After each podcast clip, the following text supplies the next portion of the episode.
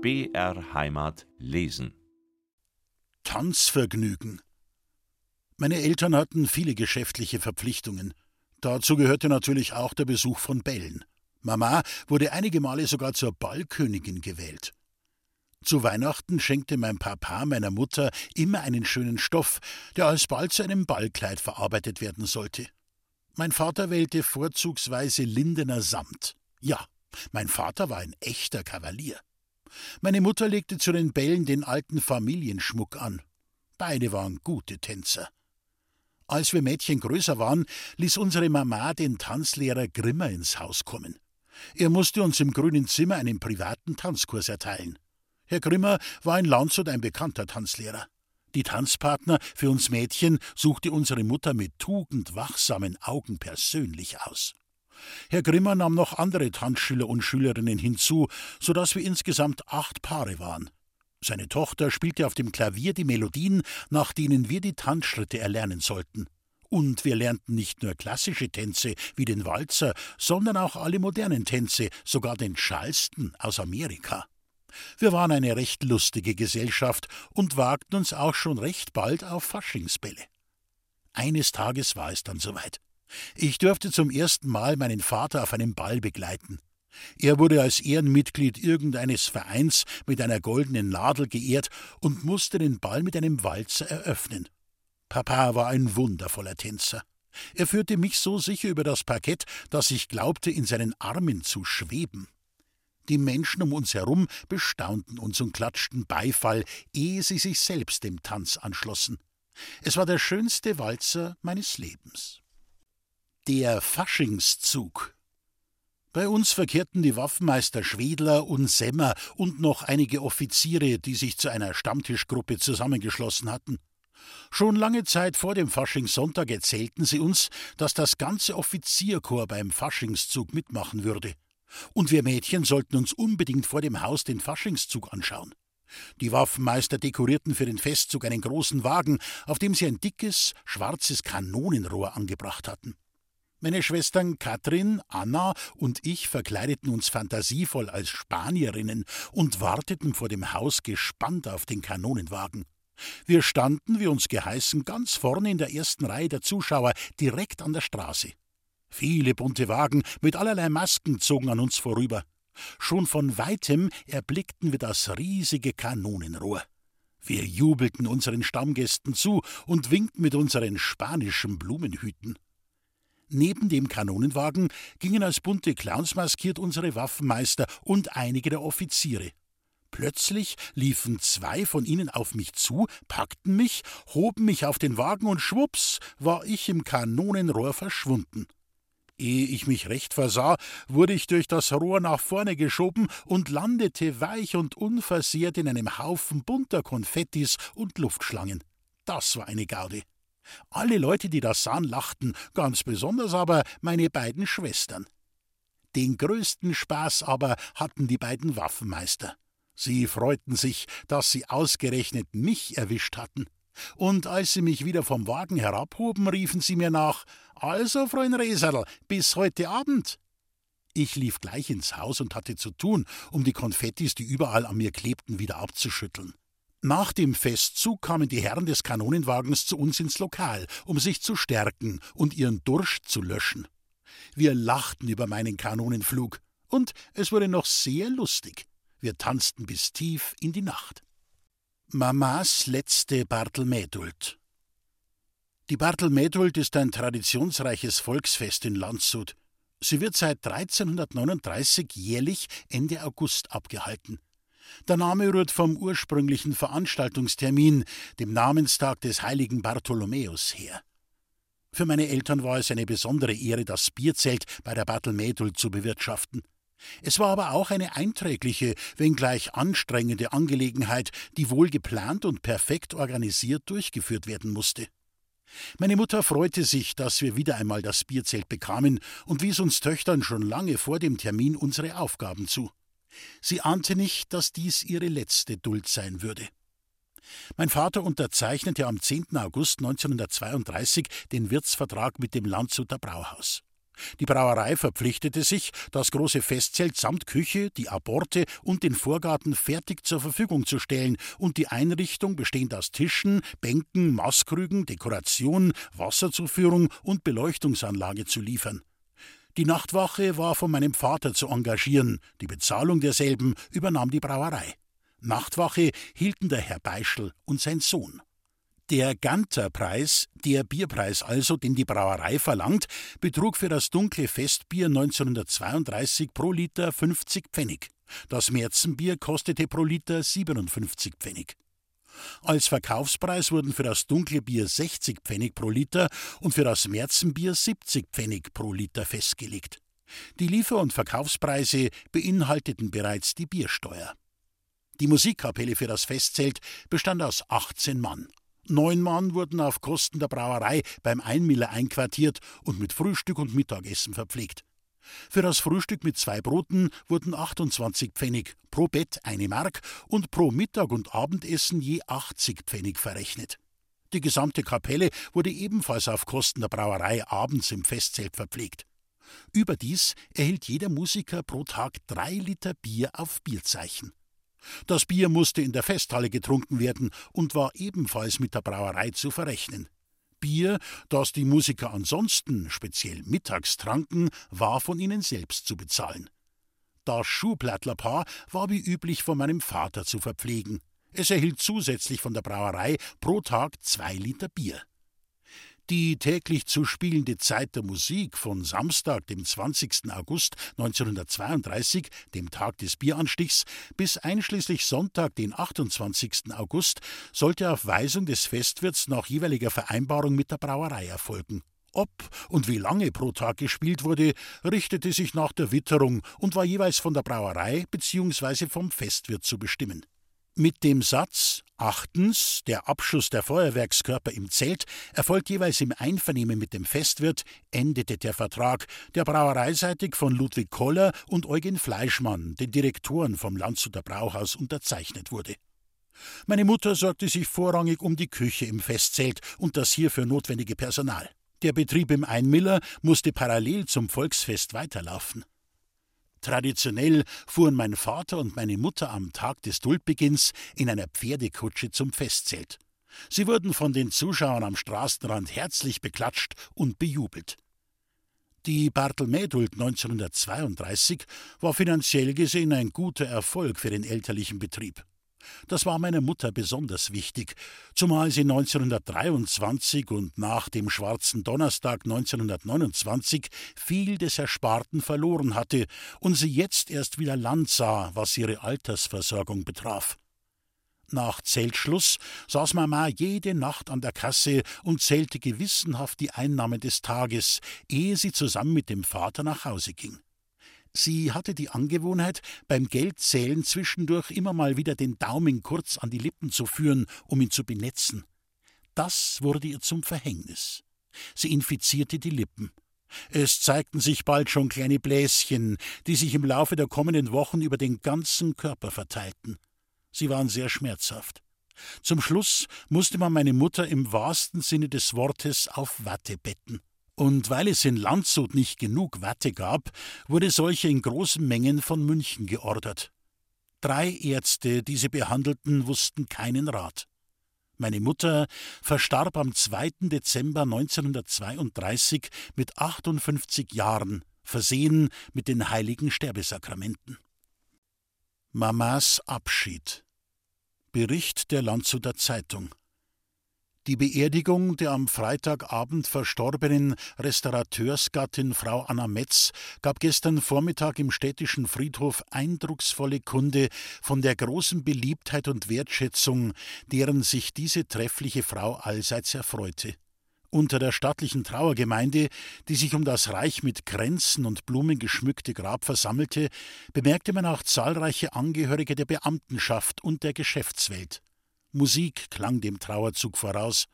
Hochwürden Herr Stadtkommissär, Stadtpfarrer Graf Preising gab in seinen Worten der tiefen Erschütterung Ausdruck, den der Tod dieser angesehenen Frau auslöste, die mitten aus einem Leben der Arbeit und Mühen gerissen wurde und mit dem Gatten fünf Töchter in größter Trauer zurückließ. Eine Trauerweise beschloss den ersten Akt in der Stille der müden Vorwinterstunde, über die die Sonne ihr goldenes Leuchten schüttete. Die Totenmesse wurde in der St. Martinskirche gefeiert. In einem gläsernen Kutschenwagen wurde Mamas blumengeschmückter Sarg von vier Pferden durch die Stadt zum Friedhof gezogen. Unsere Familie, begleitet von vielen trauernden Angehörigen und Gästen, folgte der Kutsche. Viele Leute säumten auf den Gehsteigen den Weg und bekreuzigten sich mit einer tiefen Verbeugung, wenn die Kutsche mit dem Sarg ihren Weg passierte. Unser Hofopernsänger Josef Königer schrieb ein Gedicht, das die Landshuter Zeitung abdruckte. Am Grabe der Frau Anna Metz. Die beste Mutter senkte man ins Grab, die ihren Kindern und dem Gatten gab, was eine edle Frau nur konnte geben. Von Liebe war beseelt ihr ganzes Leben. Sie schuf das Glück in ihrem stillen Haus, des Glückes Frieden zog dort ein und aus. Sie kannte nur ein unermüdlich Walten, so konnte sie des Hauses wohl gestalten. Da kam der Tod und riß sie aus dem Glück, und nimmer bringen Tränen sie zurück von jenem Weg, den alle müssen gehen, doch bleibt im Leid als Trost ein Wiedersehen. Josef Königer. Das Leben und der Betrieb beim Einmiller mussten weitergehen. Nun war meine Schwester Fini die Küchenchefin, Papa beschaffte die Lebensmittel und kümmerte sich um die Gäste. Mein Platz war fortan hinter der Schenke. Das alte Bier. In den Wirtshäusern Niederbayerns wurde zu meiner Zeit noch ein alter Brauch gepflegt, genannt das alte Bier. Die Tradition des alten Biers selbst geht bis ins 16. Jahrhundert zurück. Damals durfte das Bier nur in der kalten Jahreszeit gebraut werden, nämlich zwischen Michaeli, dem 29. September, bis Georgi, dem 23. April. Grund dafür war die Brand- und Explosionsgefahr, die gerade in der heißen Jahreszeit, also von Ende April bis Ende September, von den Sudkesseln ausging. Vorgegeben war diese damals durchaus sinnvolle Regelung durch die Bayerische Brauordnung von 1539. Das Bier wurde bereits seit 1516 nach dem bayerischen Reinheitsgebot erlassen von den bayerischen Herzögen Wilhelm IV. und Ludwig X. gebraut, also mit Wasser, Gerste und Hopfen. Da aber gerade in den Sommermonaten bekanntlich der Durst am größten ist, musste das Bier auf Vorrat produziert werden. Und es sollte haltbar sein, denn es gab noch keine Kühlanlagen. Die wurden von Herrn Karl von Linde erst im 19. Jahrhundert erfunden. Ende März braute man deshalb für die Sommerzeit ein besonders haltbares und süffiges Bier, das Märzen. Aber auch das Märzen musste kühl gehalten werden, um nicht sauer zu werden. So entstanden direkt bei den Brauereien die Bierkeller, in denen man die Bierfässer auf Eis und Schnee gekühlt lagern konnte. Das Eis wurde im Winter auf Vorrat aus den zugefrorenen Seen und Weihern gesägt und in Stangen in die Bierkeller gebracht. Zur äußeren Kühlung der Keller pflanzte man Kastanienbäume darüber. So entstanden im Laufe der Zeit die schattigen Biergärten, in denen die Brauer sehr zum Leidwesen der Wirte das Bier direkt an die durstigen Seelen ausschenkten. Nach der Getreide- und Hopfenernte im Herbst dürften die Brauereien wieder frisches Bier herstellen, das Winterbier. Dafür musste in ihren Lagerkellern Platz geschaffen werden. Das Bier, das vom Sommer übrig geblieben war, musste also verkonsumiert werden. Und dazu erfand man, echt bayerisch, ein Fest, dem Kirchweihfest ähnlich mit Tanz und Schmankerln, das noch heute so manchem unter dem Namen Altes Bier in Erinnerung ist. Freund Mari und das alte Bier. Meine Schwester Maria, die älteste von uns Geschwistern, verließ 1923 gerade in der Zeit der Billionenwährung den elterlichen Betrieb, um in der Brauerei Fleischmann direkt beim Einmiller als Bürokraft ihr eigenes Geld zu verdienen. Sie war bereits 23 Jahre alt, als sie von Herrn Eugen Fleischmann senior für den Brauereibetrieb entdeckt wurde. Wie so oft saß Maria, unser Maberl, in ihrer knappen freien Zeit auf einem Bierbanzen im Hof hinter der Küche des Einmiller-Anwesens und war dabei, konzentriert Perle für Perle zu einem Handtäschchen aneinander zu reihen. Der alternde Brauereidirektor Eugen Fleischmann hatte sie schon oft von seinem Fenster aus beobachtet und ihren Fleiß und ihren Eifer bewundert. Mal sah er sie in einem Buch lesen, mal Handarbeiten, nie aber ohne eine Beschäftigung. Aus Ihnen muss was werden, Fräulein Maria, sagte er an jenem Nachmittag. Er war zu ihr in den Hof hinuntergekommen und stand nun direkt vor ihr. Kommen Sie doch zu mir ins Brauereibüro. Da wird so eine tüchtige junge Frau wie Sie gebraucht. Eine gründliche Ausbildung bekommen Sie auch bei uns, und Sie werden Ihr eigenes Geld verdienen. Der Herr Direktor Fleischmann wusste, dass Maria für ein Taschengeld bei ihren Eltern in der Küche, im Restaurant oder hinter der Schenke mitarbeitete. Sie sind viel zu gescheit für einen Wirtsbetrieb. Wenn's wollen, rede ich mit Ihrem Herrn Papa. Maria wollte und schuf damit die Grundlage für eine beachtenswerte Karriere als Frau im Brauereigewerbe als am 23. Oktober 1923, kurz vor der endgültigen Stabilisierung der Währung, die befreundeten Brauer Fleischmann und Koller ihre Unternehmen fusionierten, wurde Maria in die neue Firma Landshuter Brauhaus, Brauerei, Melzerei und Nährmittelwerke AG übernommen. 1925 wurde der Betrieb in Landshuter Brauhaus Koller Fleischmann AG umbenannt. Maria wohnte weiterhin bei uns im Einmiller und half auch weiterhin nach ihrem Dienst bei uns im Restaurant und in der Küche mit. Am Abend erzählte sie uns, was sie tagsüber im Brauereibetrieb so alles erlebt hatte. Besonders amüsant fanden wir ihre Erzählungen über ihre Erlebnisse beim alten Bier. Unsere Maria hatte sich schon bald durch ihren Fleiß und ihr Können zur unentbehrlichen Chefsekretärin im Landshuter Brauhaus emporgearbeitet. Ihr Büro lag im ersten Stock des Kollerbräu in der unteren Altstadt von Landshut. Und nur durch ihr Büro gelangte man in das Zimmer des Chefs, zu den Herren Rudolf und Ludwig Koller und zum Herrn Direktor Eugen Fleischmann. Schon bald durfte Freund Mari, wie man das unverheiratete Fräulein Maria nannte, die Herren Brauereibesitzer mit zum alten Bier begleiten. Und nach einigen Jahren überließ man ihr diese für die Herren eher lästige Pflicht auch ganz allein. Zwar gab es schon längst Kühlanlagen, in denen das Bier gelagert werden konnte, die Tradition des alten Biers aber wurde weiterhin von den Brauereien und den Wirten gepflegt. Das alte Bier war in Niederbayern ein mindestens ebenso wichtiges und bedeutendes Fest wie eine Kirchweihfeier und wurde auch in ähnlicher Form zelebriert.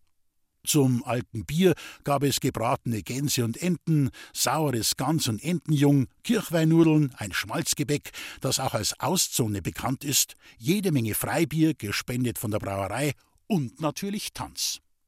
Zum Tanz spielte die dorfeigene Kapelle auf.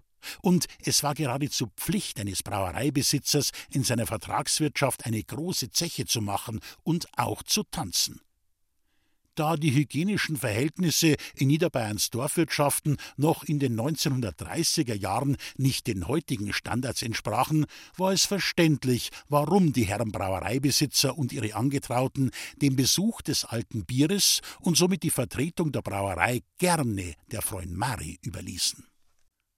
Der Fürst bittet zum Tanz. Morgen, Freund Mari, morgen begleiten Sie mich zum alten Bier bestimmte der Herr Direktor Fleischmann, Mitbesitzer vom Landshuter Brauhaus.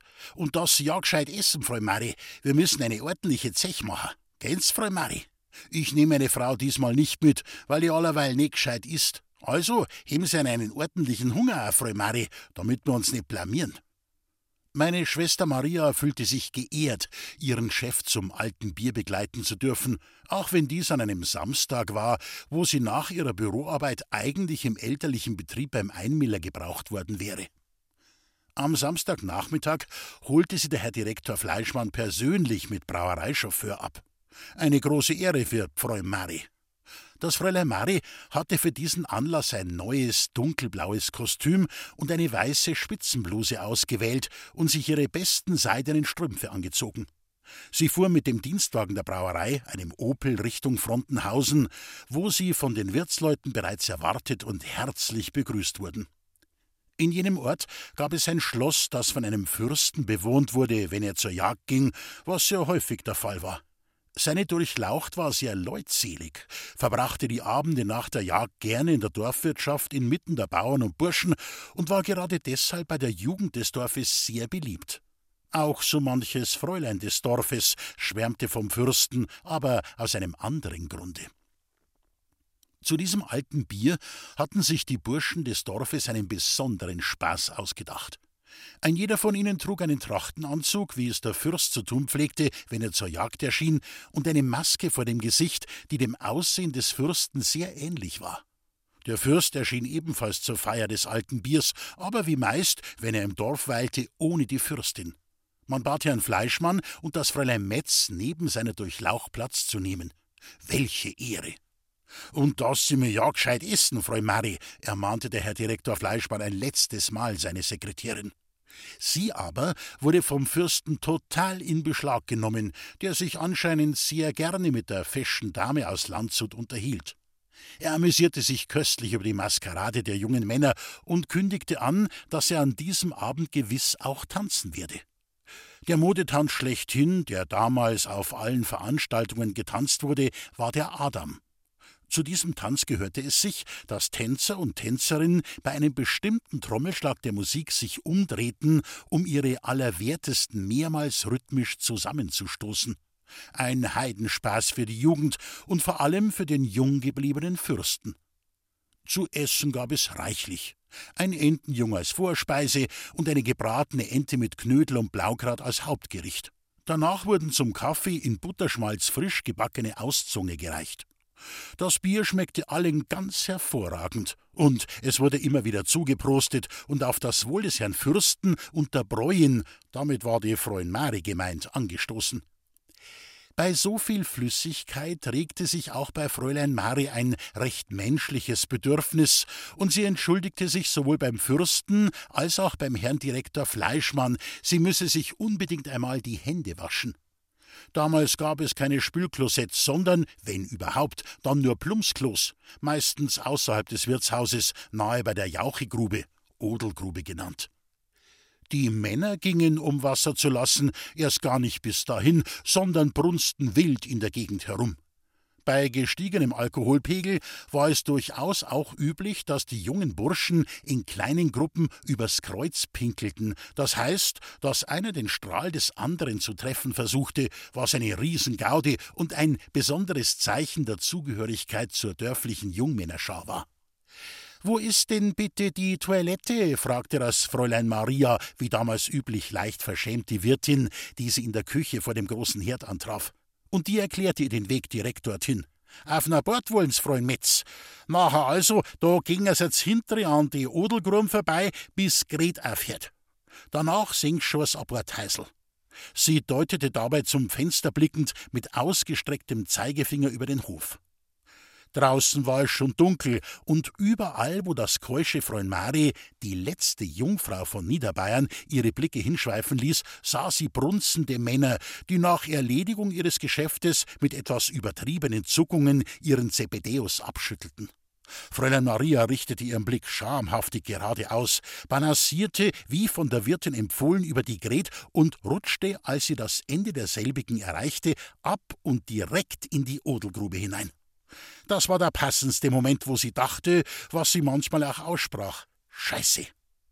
Es fanden sich sogleich hilfsbereite Burschen, die sie aus der Odelgrube herauszogen. Bis zum Nabel hinauf war das Fräulein Mari von Jauche benetzt. Schuhe und Strümpfe waren am schlimmsten betroffen. Jesus, Jesus, Jesus, na, jammerte die Wirtin, als sie das Unglück gewahrte. Gleich Schuhe und Strümpfe aus, Freund Metz, dass es waschen kann. Mein Gott, na, mein Gott, na, muss das ausgerechnet heut beim alten Bier passieren. Äh, sitzen Sie dabei zu mir in Küch. Die Wirtin reinigte die Schuhe und wusch die seidenen Strümpfe in einem Scheffel mit warmer Seifenlauge heraus. Und damit sie schneller trockneten, legte sie selbige einfach ins Bratrohr, wo die Gänse und Entenbraten warm gehalten wurden. Das Fräulein Maria wusch ihre Beine mit dem Seifenwasser ab, rieb, so gut es ging, die Spritze aus dem Rock und wollte auf einem Küchenstuhl sitzend warten, bis die Strümpfe im Ofenrohr getrocknet waren. In der Luft lag unverhohlen der Geruch von Gülle. Das konnte auch kein Kölnisch Wasser mehr überdecken, welches das Fräulein Maria aus ihrer Handtasche zog. Das alles war ihr sehr, sehr peinlich. Sie war gerade dabei, sich mit einem Stamperl von diesem Schrecken zu erholen, da wurde die Küchentüre aufgerissen und die dralle Bedienung Sophie rief: Wo ist denn Breien? Der Fürst möchte mit dir tanzen. Schnell schlüpfte das Fräulein Maria befürchtend, der Herr Direktor Fleischmann würde ihr langes Fernbleiben beanstanden, in die noch nassen Schuhe und kehrte, wegen der Flecken auf der Rückseite ihres Rockes bemüht, sich nur von vorne zu zeigen, in die Wirtsstube zurück. Dort stand schon der Fürst auf dem Tanzboden, verneigte sich vor ihr und packte dann gleich kräftig zu. Und es erfüllten sich Fräulein Marias schlimmste Befürchtungen. Es wurde der Adam getanzt. So war nicht zu verhindern, dass des durchlauchtigsten Fürsten allerwertester besonders kräftig gegen das Jauche getränkte Hinterteil der Bräuen stieß, und weil es der Fürst so lustig fand, immer wieder von neuem. Die Burschen klatschten begeistert zum Rhythmus des Tanzes in die Hände. Das Fräulein Maria wäre aber am liebsten im Erdboden versunken. Zwar konnte man in der Menschenmasse den üblen Geruch von Jauche nicht wahrnehmen, sie fürchtete jedoch, dass man die Flecken auf ihrem Rock entdecken würde. Der Fürst tanzte noch viele Adams mit ihr, ließ noch oft seinen Hintern gegen den ihrigen klatschen und entließ sie erst, als der Herr Direktor Fleischmann zum Aufbruch mahnte. Auf der Rückfahrt rümpfte der Herr Brauereidirektor immer wieder die Nase und bemerkte dabei: Frau Mari, hier stinkt's. Es riecht grad so wie auf einem Misthaufen. Frau Mari, schmecken Sie's nicht? Als auch das Herunterkurbeln beider Wagenfenster keine Besserung versprach, gestand das Fräulein Mari schließlich peinlich berührt, welch Missgeschick ihr widerfahren war. Schrecklich, schrecklich, Fräulein Mari, kommentierte der Herr Direktor Fleischmann kopfschüttelnd das Malheur. In Odelgrum sind's gefallen. Und da haben's auch noch mit dem Fürsten getanzt. Sie sind mir aber auch eine, Fräulein Mari. Schweizer ganz jung. Wieder einmal forderte der Herr Brauereidirektor Eugen Fleischmann meine Schwester Maria auf, ihn zu einem alten Bier zu begleiten. Und wieder mahnte er seine treue Sekretärin und Vertraute, dass sie mir ja gescheit was essen, Frau Mari, gell's? Wir müssen heute eine anständige Zeche machen. Ja, ja, Herr Direktor, entgegnete meine Schwester Maria treuherzig in der ernsten Absicht, ihrem Chef zu gehorchen und sich diesmal auch das Voressen, ein Gansjung, einzuverleiben. Sie verzichtete an jenem Tage auf das Frühstück und auch auf das Mittagessen, um für das Fest einen ordentlichen Appetit mitzubringen. Wieder fuhren sie mit Dienstwagen und Chauffeur, diesmal in Richtung Dingolfing, zu einem Wirt, dessen gewaltigen Bierausstoß sie mit ihrer Anwesenheit und ihrem gesunden Appetit würdigen wollten. Setzen Sie einer her zu mir, Frau Mari, forderte der Herr Brauereidirektor seine Sekretärin fürsorglich auf, nachdem sie den Wirt gebührlich begrüßt und wegen seines vorbildlichen Bierumsatzes gehörig gelobt hatten. Meine Frau ist in der Küche, erklärte der Gastwirt. Sie muss halt auskochen. Wir hätten ein gutes Gansjunger, Blödigs. Darf ich einer gleich bringen? Ja, freilich, bestätigte der Herr Fleischmann, der sich sichtlich auf was Gutes zum Essen freute. Gänsfrau Mari, ein Gansjung mögen wir schon. Widerspruch war in diesem Falle zwecklos. Ich geh noch schnell in die Küche hinaus, um die Wirtin zu begrüßen, sagte das Fräulein Maria. Bis das Gansjung kommt, bin ich wieder da. Der Herr Direktor stimmte wohlwollend zu.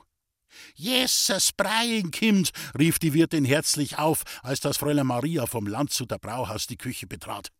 Sie stand mit beiden Händen knödeldrehend vor dem Herd, auf dem in großen offenen Töpfen Suppen, Bratensoßen und das Gansjung brodelten. Jetzt kann ich einer gar nicht hingeben, kicherte sie.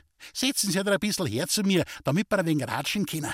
Sie unterhielten sich über das Wirtsgeschäft, dass eine neue Kühlung längst schon fällig wäre und dass es zu viel Arbeit sei, die Küche zu versorgen und noch den dazugehörigen Bauernhof. Vor allem mit den Knechten habe ich so viel Arbeit zusätzlich, erklärte die Wirtin. Grad vorhin habe ich noch die Socken von den Schweizern rauswaschen müssen. Sie deutete dabei auf eine Art Wäschespinne, die an der Wand direkt über dem Herd angebracht war. An den Spreizln hingen vier Paar nasse, grobe Wollsocken, die auf den Ofen herabtropften, direkt in das Gansjung hinein. Bei diesem Anblick verging dem guten Fräulein Maria der Appetit ganz gehörig. Und als sie wieder am Tisch neben dem Herrn Brauereidirektor saß, stocherte sie lustlos in ihrem Gansjung herum, so dass ihr Chef sie ermahnen musste: Ja, was ist denn mit Ihnen los, Frau Mari? Sie essen ja gar nicht gescheit. Hab ich nicht gesagt, dass Sie sich einen Appetit aufheben sollen? Geht's einer etwa nicht gut? Das Fräulein Maria redete sich nur wenig glaubwürdig raus, ihr wäre noch vom Autofahren etwas übel. Als aber der Herr Direktor Fleischmann auf der Heimfahrt noch einmal seinen Unmut wegen der schlechten Esserei seiner Sekretärin zum Ausdruck brachte, wobei er meinte, da hätte ich gleich meine Frau mitnehmen können, gestand das Fräulein Maria, was sie in der Küche gesehen und was ihr den Appetit so gründlich verdorben hatte. Und da lassen Sie mich das ganz jung essen, entsetzte sich der Herr Brauereidirektor. Na, Freund Mari, das hätten Sie mir wirklich sagen müssen.